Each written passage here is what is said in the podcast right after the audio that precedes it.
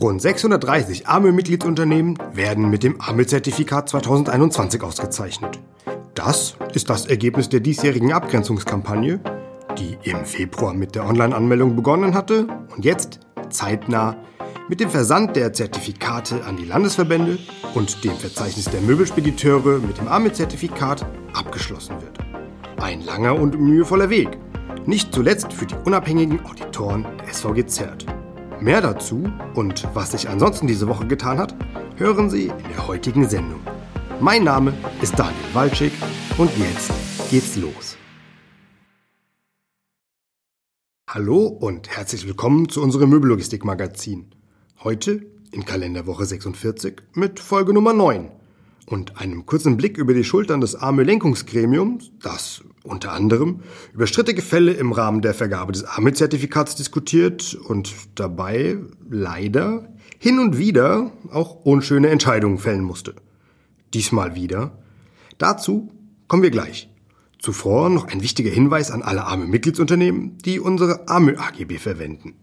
Das Landgericht Stuttgart hat kürzlich in einem schriftlich durchgeführten Verfahren der Verbraucherzentrale Baden-Württemberg gegen einen Mitgliedsbetrieb die von der Verbraucherzentrale beanstandeten Klauseln der AGB für unwirksam erklärt. Das Ärgerliche in diesem Fall, die seitens des Möbelspediteurs verwendeten AGB basierten auf den alten AGB für Umzüge, die schon seit 2014 durch die neuen AGB-Umzug ersetzt worden waren. Dennoch Einige der kritisierten Klauseln befinden sich in ähnlicher Form auch in den neu gefassten und anschließend unverbindlich zur Anwendung empfohlenen AGB-Umzug.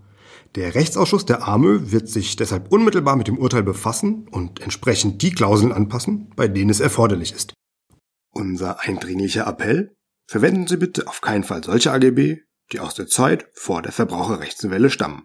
Wir behalten das Thema im Blick und informieren, sobald es dazu Neuigkeiten gibt. Im Blick behalten haben wir auch das Thema Antriebstechnologien. Ein Konzept, wie es in Sachen alternative Antriebe auf dem Weg zur Null-Emissionslogistik auf der Straße weitergehen wird, hat das BMVI gestern auf seinem Nutzfahrzeuggipfel gemeinsam mit der AME sowie anderen Verbänden, Fahrzeugherstellern und Kiepler in der Straßenverkehrswirtschaft vorgestellt. Ich habe AME Hauptgeschäftsführer Dirk Hochgesang, der gestern der Videokonferenz mit Verkehrsminister Scheuer beigewohnt hat, um eine kurze Einschätzung gebeten. Herr Hochgesang, das Verkehrsministerium hat gestern sein sogenanntes Gesamtkonzept klimafreundliche Nutzfahrzeuge vorgestellt. Untertitel mit alternativen Antrieben auf dem Weg zur Null-Emissionslogistik auf der Straße. Wie ist denn dieses Konzept zu bewerten und wird es ein holpriger Weg? Vor allem wird es ein langer Weg. Bis zum Jahr 2030 soll ein Drittel der Transportleistung elektrisch erfolgen. Dabei ist noch unklar, ob es batterieelektrisch werden soll auf Basis strombasierter Kraftstoffe oder mit den sogenannten Oberleitungs-Lkw. Für uns aus Sicht der Nutzer soll es eigentlich auch am Ende egal sein. Wichtig ist tatsächlich, dass die Fahrzeuge verfügbar sind, dass sie leistungsfähig sind und dass die Fahrzeuge am Ende auch wirtschaftlich sind. Ohne das geht es nicht.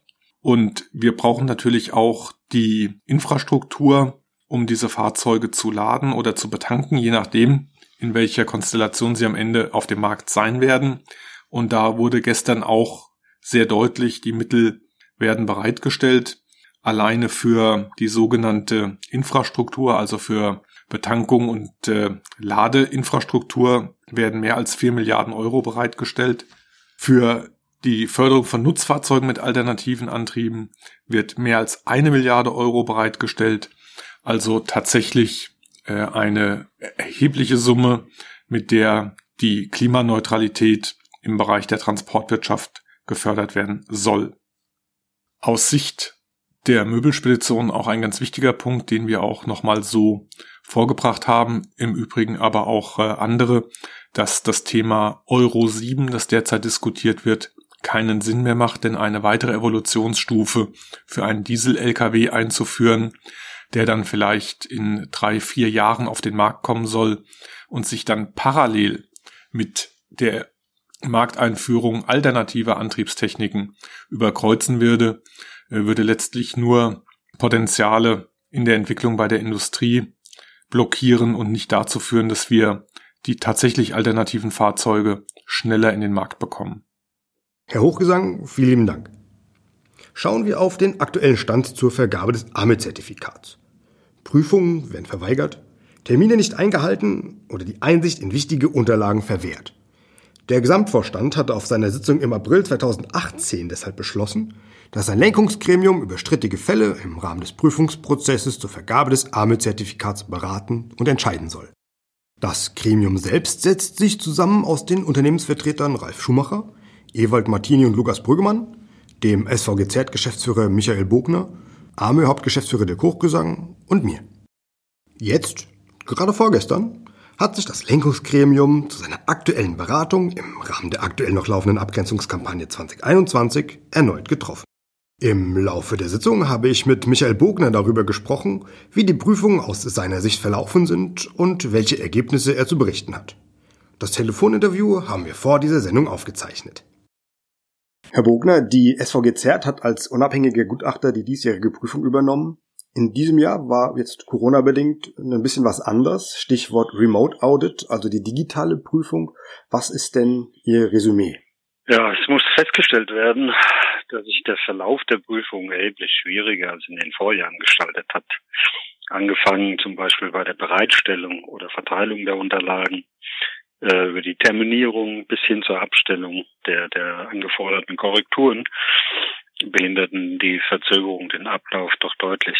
Also einige Mitgliedsbetriebe haben bis zum Abschluss der Kampagne beispielsweise angeforderte Unterlagen nicht vollständig eingereicht. Und eine zum Vergleich der Vorjahre aussagefähige Bewertung des Zyklus ist damit auch nur eingeschränkt gegeben. Also das bedeutet auch, wenn wir jetzt mal auf die Ergebnisse insgesamt schauen, also wie die Stichprobe in diesem Jahr mhm. mit den Stichproben aus dem vergangenen Jahr abgeschnitten hat, das ist dann so gar nicht vergleichbar. Nicht wirklich. Äh, die Stichprobe dieses Jahr spiegelt so in etwa die Ergebnisse aus 2018 wieder. Also sowohl bei der Anzahl der Feststellungen als auch bei den Einzelergebnissen. Können Sie das denn anhand von Zahlen festmachen? In 2018 hatten wir 50 Feststellungen, sechs Hinweise. Bei kurz, Zwischenfrage. Sie sagten gerade Feststellungen und Hinweise. Können Sie das vielleicht ganz kurz ähm, erläutern, was Sie damit meinen, damit die Hörerinnen und Hörer mhm. auch Bescheid wissen, worum es geht? Also Feststellungen sind im Grunde jegliche Abweichungen zu den Kriterien des AMÖ-Zertifikates, welche dann in dieser Checkliste zur Prüfung auch so festgelegt wurden. Also zum Beispiel ähm, äh, Ausweisung, Einigungsstelle etc. pp. Äh, Hinweise, damit meinen wir eigentlich ähm, Empfehlungen für das Unternehmen, sei es im Datenschutz, also alles das, was nicht sanktioniert wird anhand der AMÖ-Kriterien dann jetzt nochmal die, die Ergänzungsfrage. Also können Sie das anhand der Zahlen ja. äh, festmachen? Also im Vergleich zu 2018, wo wir 50 Feststellungen hatten, haben wir dieses Jahr 64 und äh, die Quote der Mitgliedsbetriebe ohne Feststellung war 2018 bei 66 Prozent und dieses Jahr liegen wir bei 63 Prozent. Können Sie denn einen kleinen Einblick geben, wo es in der Regel am meisten hapert bzw. hängt? Also erstaunlicherweise muss man sagen, werden wir führen diese Prüfung sieben Jahre jetzt durch und immer noch die meisten Feststellungen haben wir bei fehlenden Ausweisungen der Einigungsstelle in AGBs oder auf der Homepage. Das verwundert ein bisschen, weil wir dort alle ja schon mehrfach interveniert haben und auch die Mitgliedsbetriebe äh, angesprochen haben. An zweiter Stelle ja, sind das in der Regel fehlende Genehmigungen tatsächlich, ob ÜKG mhm. oder IG-Lizenzen oder beispielsweise Nachweise zu, zu aktuellen Versicherungen, Mitglieder auch. Und wo es äh, dieses Jahr auffällig wird, ist, dass wenn wir Feststellungen haben, äh, wir ja auch Korrekturen einfordern und diese sehr schleppend oder auch nur zu einem ja sehr schlechten Anteilen zurückgeschickt werden. Also wir haben momentan fast 90 Prozent der Korrekturen, die immer noch nicht geschlossen wurden durch die mhm. Mitglieder. Na gut, das sind jetzt tatsächlich Nachforderungen, denen wir hier auch seitens der Geschäftsstelle dann nachgehen, beziehungsweise auch die mhm. Landesverbände äh, mit ins Boot holen, damit die bei den Mitgliedern nochmal nachhaken. Ähm, jetzt sagten Sie vorhin, vorhin, die nannten Sie die Themeneinigungsstelle unter anderem.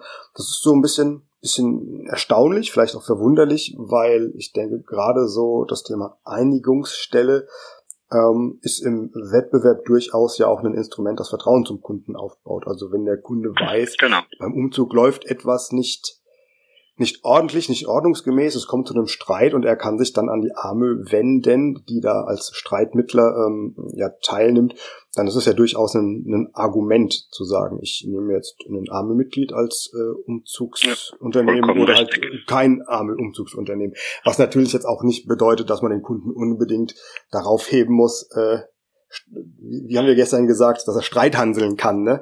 Ähm, ja. Das ist ja tatsächlich so. Ähm, ja. Aber somit berauben sich die Mitglieder wirklich des, ihres eigenen Vorteils gegenüber eben nicht armen Mitgliedern. Das kann man so sagen, ja. ja. Okay, also ähm, dennoch ist ja so ein Hinweis auf die Einigungsstelle auf der Internetseite, das ist ja eine Feststellung, die lässt sich ja doch relativ leicht, leicht beheben. Ähm, beziehungsweise wahrscheinlich ist es sogar nur ein Hinweis, der sich da leicht beheben lässt. Ähm, jetzt haben Sie so ein paar gravierendere Fälle genannt, die gelöst werden müssen. Ähm, unter mhm. anderem fehlende EG-Lizenzen oder die UKG. Gibt es denn da Mitgliedsbetriebe, bei denen die Vergabe des AML-Zertifikats jetzt tatsächlich gerade auch auf der Kippe steht, wo eventuelles Zertifikat verweigert wird? Hm, diese gibt es tatsächlich, also auch wenn diese in, in der Anzahl eher gering sind. Aber beispielsweise konnten in der Vergangenheit Zertifikate ja durch die Arme nicht erteilt werden, wenn oder weil keine tatsächlich GKG-Genehmigung vorlag. Mhm. Ähm, da wundert man sich schon ein bisschen als Spediteur. Aber ähm, das sind solche Gründe. Oder das Unternehmen hat einer Prüfung vor Ort überhaupt nicht zugestimmt. Ja. Ja, auch das war schon äh, dabei. Oder in einem anderen Fall waren keinerlei Aufzeichnungen zu den durchgeführten Umzügen vorhanden. Es fehlen oftmals Verzeichnisse der Subs und äh, auch das ist alles ein No-Go mhm. und wird entsprechend sanktioniert, ja. Ja. No-Go, weil, ähm, also zumindest ist das so mein Kenntnisstand, wenn ein Unternehmen mit Subunternehmern zusammenarbeitet, wird die entsprechende Liste angefordert, um dann Richtig. schauen zu können, wird die Qualität, die wir ja gegenüber auch dem Kunden äh, gewährleisten wollen, ähm, spiegeln die sich in den Subunternehmen weiter? Sind das beispielsweise gleichfalls arme Mitgliedsunternehmen, wo wir dann auch erkennen, die tragen ebenfalls das Arme-Zertifikat, also müssen wir uns über die äh, Gewährleistung der Qualität weniger Sorgen oder gar keine Sorgen machen? Oder sind das Unternehmen, die man so gar nicht kennt und hinterfragen muss, wer ist das eigentlich? Und diese Prüfung fällt dann natürlich flach, wenn man kein Subunternehmerverzeichnis hat. Ne? Ähm, jetzt ist es so, die nächste Abgrenzungskampagne, die hm. startet voraussichtlich Anfang Februar 2021. Wir haben so den ja, 8. Februar hm. mal, mal avisiert. Äh, Corona wird da sicherlich noch nicht vorbei sein, weiter Thema sein. Ähm, wenn Sie es jetzt für sich bzw. Ihre Prüfer aussuchen dürften, ähm, bleiben Sie lieber verstärkt beim Remote Audit oder plädieren Sie doch eher für ein vor Ort Audit, dann natürlich unter strenger Einhaltung der Abstands- und Hygieneregeln. Also ich denke, äh, Remote-Prüfungen sind eine ideale Ergänzung mhm. zu, zu Vorortbesuchen. Und im ISO-Bereich führen wir das vor allem auch im Rahmen von, ich sag, Dokumentationsprüfungen durch. Als alleinige Methode zur Prüfung oder Überwachung eines Unternehmens halte ich sie doch nicht wirklich für sehr aussagefähig. Also hat damit auch zu tun, Auditoren haben ja eine gewisse Gabe, also auch im Unternehmen Stimmungen aufzunehmen. Es ist wichtig, Infrastrukturen vor Ort zu bewerten oder auch durch einen persönlichen Kontakt oder im Gespräch, wenn dann Feststellungen festgestellt werden, dann werden die erörtert und das kann man im Rahmen der Remote-Prüfung so nicht ohne weiteres durchführen. Weshalb ja dann, Sie hatten es ja vorhin auch schon gesagt, die Ergebnisse in diesem Prüfzeitraum nur schwer vergleichbar sind mit den aus früheren Jahren, ne? weil man einfach dann auch nicht äh, im Prüfprozess als Auditor direkt nochmal nachhaken kann oder nochmal einen anderen Ordner greifen kann, um vielleicht irgendwie eine Querprüfung durchzuführen. Ähm, aber gut. Ja, ich kann mir vorstellen, dass wir in Zukunft vielleicht beides anbieten. Hm. Äh, es gibt Unternehmen, die, die gerne eher Remote-Prüfungen machen. Äh, das liegt natürlich auch daran, ähm, dass man vielleicht tatsächlich vor Ort weniger Aufwand hat. Man muss sich nicht die Zeit nehmen, man kann das gut vorbereiten. Aber es gibt auch Betriebe, die das auch nicht wünschen. Das hatten wir in dieser Runde ja auch, die dann sagen, nein, wir wollen das gerne Sie sehen und äh, kommen Sie vorbei. Und ich plädiere eigentlich schon für die Vorortprüfung, nur wir wissen es wirklich nicht, wie es nächstes Jahr läuft. Von daher werden wir wahrscheinlich beides weiterhin anbieten dann. Wir werden uns das anschauen, Herr Bogner. Für meinen Teil war's das. Vielen herzlichen Dank für das Gespräch, für die Einblicke in die, in die Prüfung in diesem Jahr. Äh, und wir hören uns dann, ich denke ja, relativ zeitnah wieder. Wir werden, wenn wir mit der nächsten Abgrenzungskampagne starten, ähm, den AME-Mitgliedsbetrieben in dem Podcast anbieten wollen, wie dieser Prüfprozess insgesamt funktioniert, wie sie sich anmelden können, welche, welche Kriterien überprüft werden, was sie tun müssen, ähm, um an das Zertifikat zu bekommen, etc. pp. Und da werden wir sicherlich auch wieder miteinander sprechen. Bis dahin, Herr Bugner, vielen lieben Dank und wir bleiben in Kontakt. Ich danke Ihnen, Herr Walczyk. Schönen Tag noch. Damit verabschiede ich mich auch schon für diese Woche und wünsche Ihnen bereits jetzt ein angenehmes Wochenende. Mein Name ist Daniel Walczyk. Das war das Möbellogistik Magazin, der Podcast der Arme für die Möbelspedition mit News und Infos rund um die Themen Umzug, Neumöbellogistik, Möbelindustrie und Möbelhandel. Sie hören mich mit einer neuen Folge kommenden Donnerstag wieder. Ich freue mich darauf. Bis nächste Woche.